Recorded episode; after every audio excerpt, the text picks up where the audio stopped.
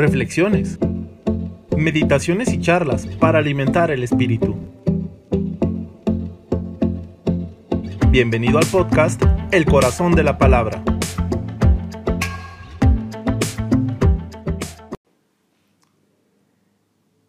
Vigésimo segundo domingo del tiempo ordinario. El pasaje evangélico de este domingo da inicio a la tercera y última parte del Evangelio de Mateo. Nuestro texto está muy ligado a la confesión de fe de Pedro meditado en el domingo anterior. Y la estructura del presente texto hay el anuncio de la pasión, Jesús da un paso más en la instrucción a los discípulos. Después viene la actitud de Pedro y la reprensión de parte de Jesús. Y a continuación la llamada al seguimiento por un camino de renuncia y riesgo. Y finalmente Jesús anuncia su venida como juez universal al final del tiempo. Miremos directamente el texto. Dice, a partir de ese día Jesucristo comenzó a manifestar a sus discípulos que él debía ir a Jerusalén y que las autoridades judías, los sumos sacerdotes y los maestros de la ley lo iban a hacer sufrir mucho, que incluso debía ser ejecutado y que resucitaría al tercer día. Pedro lo llevó aparte y se puso a reprenderlo. Dios no lo permita, Señor. Nunca te sucederán tales cosas. Pero Jesús se volvió y le dijo, Retírate y ponte detrás de mí, Satanás. ¿Quieres hacerme tropezar? Tus ambiciones no son las de Dios, sino las de los hombres.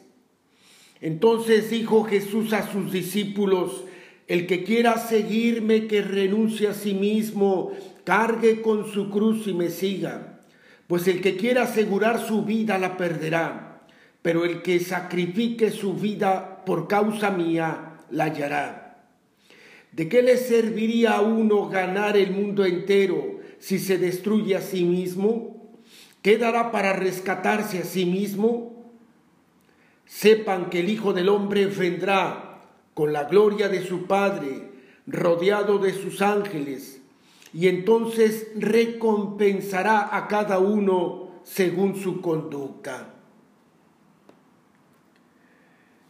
Jesús se manifiesta como Mesías sufriente Jesús el Mesías, el Hijo de Dios, tiene que subir a Jerusalén, entregar su vida, ser rechazado, padecer y morir. Todo ello no por fatalismo, sino desde la libertad más profunda de quien no huye ante un destino adverso, sino que se somete a realizar un proyecto que se le ha confiado. Más aún, asume el designio del Padre expresado en los cánticos del siervo de Yahvé del profeta Isaías. Pedro no hace sino reflejar la idea corriente de un Mesías político y triunfador sin pasar por el sufrimiento y la muerte. No basta entonces con reconocerlo Mesías si no se le quiere aceptar con el tipo de Mesías que él quiere ser. Las palabras de Pedro manifiestan rebeldía y repugnancia ante el anuncio del sufrimiento, del rechazo. Las palabras de Pedro no son de un nuevo testador que son, son de un nuevo testador que pretende apartar de Jesús y su destino y conducirlo hacia el de un Mesías glorioso. Por eso la reacción de Jesús es la misma que tuvo en el momento de las tentaciones. Apártate de mí, Satanás, eres escándalo para mí. No debe ponerse Pedro delante de Jesús siendo obstáculo, sino detrás de su maestro como un discípulo como diciendo, ponte detrás de mí, deja de pensar como los hombres y piensa como Dios. Jesús no es Mesías a la medida del deseo o de la necesidad del pueblo, sino en el proyecto salvífico de Dios que va más allá de esto. Y los discípulos han de correr la misma suerte que su maestro, caminar tras las huellas de Jesús compartiendo su destino. La fidelidad total en el designio de Cristo implica frecuentemente dificultades, persecuciones y hasta la muerte. Aceptar el discipulado sin condiciones y con implicaciones es cargar la cruz. Se trata de seguir a un hombre que entregó su vida muriendo en cruz. No pueden los discípulos aspirar a ser más que el Maestro. Él es la meta y el destino del auténtico discípulo. El proverbio paradójico evangélico habla de entregar o perder la vida para hallar o afianzarse en la vida plena. El discípulo de Jesús no se pertenece, pertenece a su Señor. Aferrarse a la vida corporal es entrar en el círculo inexorable de la muerte. Jesús llama a recorrer su mismo camino y estando dispuestos a correr su mismo destino. El centro no son los discípulos, sino la voluntad del Padre, la que Jesús acata e invita a que le imiten.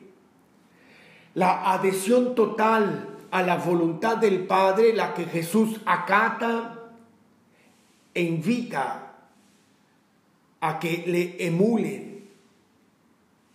Por eso entonces la adhesión total a Jesús descentra al discípulo y lo va fraguando como creyente y formando la comunidad que nace de él.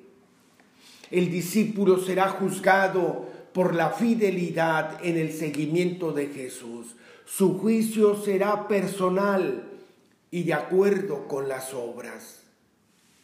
Pudiéramos entonces, a la luz de este Evangelio, cuestionarnos cuál es mi actitud frente a la entrega y sufrimiento. No solo ese sufrimiento ajeno contemplado en los otros, sino el sufrimiento padecido en mi propia persona. ¿Cuántas veces en mi propia vida he tomado la misma actitud de Satán impidiendo que Dios sea Dios en mi vida o no aceptando a Cristo como Mesías tal como Él quiere ser para nosotros? Sostengo mi decisión de ser discípulo de uno que terminó en cruz. Estoy dispuesto a renunciar a mí mismo, tomar la cruz y seguirlo oración. Soy constructor de ídolos, Señor. Sí, lo confieso. No hago ídolos externos con madera o barro, sino imágenes internas en mi mente sobre tu identidad. Te reconozco, Señor, pero no acepto que seas diferente a la imagen que yo de ti me he creado. Como Pedro me rehuso a aceptarte como quieres presentarte, porque no corresponde a la imagen que tengo de ti. Qué terrible porque merezco también el título de Satán. ¿Cuántas veces me digo discípulo tuyo, Señor, y no siempre te acepto como tú quieres ser? Me digo seguidor tuyo y tengo repugnancia a entregar mi vida siguiéndote.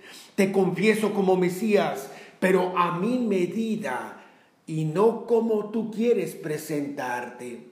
Me digo creyente y no hago tu voluntad sino mi propio querer. Soy un cristiano y a veces vivo como enemigo de la cruz.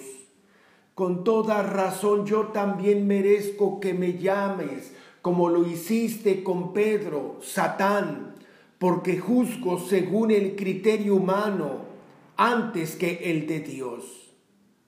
Por eso te suplico, rescata mi vida para tu discipulado. Vuelve a decirme, venid detrás de mí. Vence mis resistencias a entregarme. Hazme superar el miedo a la cruz para poder cargarla yendo detrás de ti.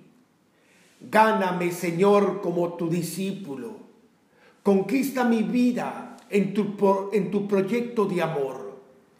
Tengo necesidad de ser educado en tu escuela y con tu ejemplo, de autentificarme como discípulo tuyo, imitándote en la entrega de mi propia vida. Dispuesto estoy, Señor. Trabaja tú en mí. Amén. Recuerda que pierde el tiempo predicando la palabra quien no la ha escuchado en su corazón. Escucha el corazón de la palabra en tu plataforma preferida y síguenos en nuestras redes sociales.